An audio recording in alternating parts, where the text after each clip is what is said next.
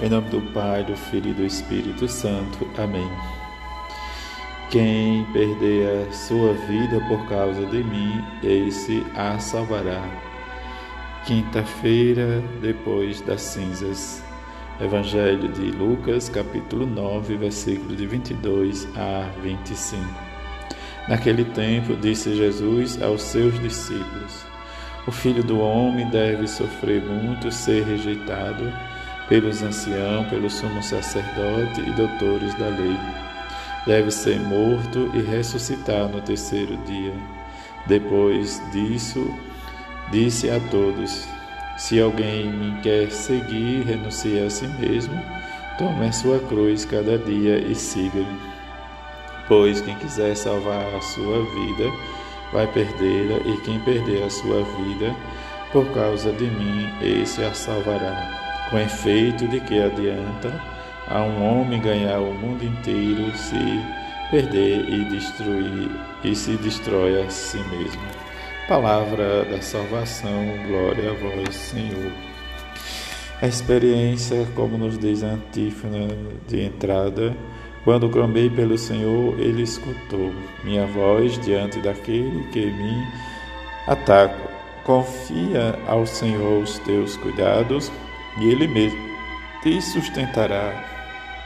Diante desse pensamento, nós possamos experimentar nessa quinta-feira também de adoração a Jesus Eucarístico, mas também nos colocar diante dele para pedirmos que tenhamos uma caminhada, uma santa quaresma nesse processo de nossa conversão de cada dia e que ele possa nos dar sempre e diante, como ele próprio diz, de perder a nossa vida por causa do reino dele, quer dizer, o reino do Pai ou do nosso entendimento, que nós possamos sempre pedir ajuda a Ele para realizar sempre o que é bom aos seus olhos.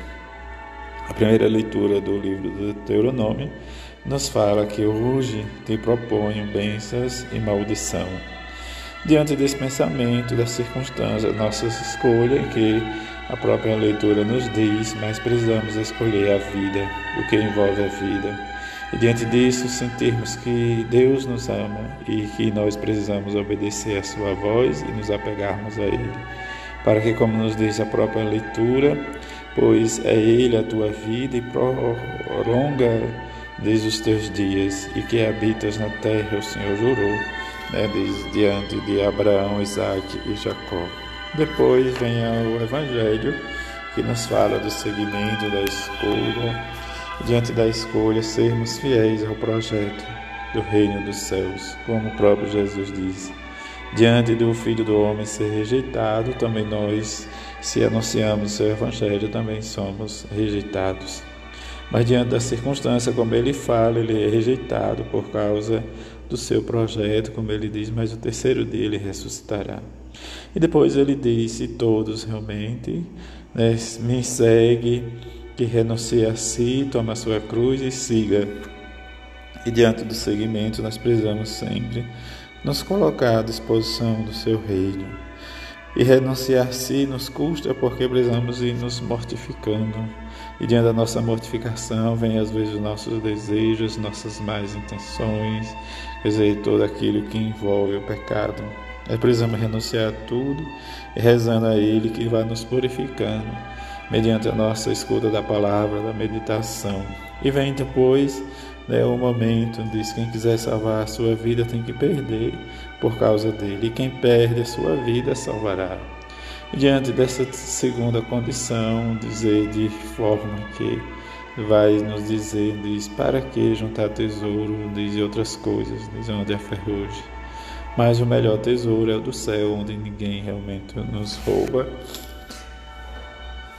e não nos tira, mas que possamos, nesta quinta-feira, nos colocar diante de Jesus e pedir a Ele que nos ajude cada vez mais a sermos e a fazer esta experiência em que a nossa vida esteja realmente voltada para o serviço do próximo. E diante do serviço, que possamos realmente viver, diz o anúncio da paixão, da, da morte e ressurreição, mas que está sempre voltado à ressurreição.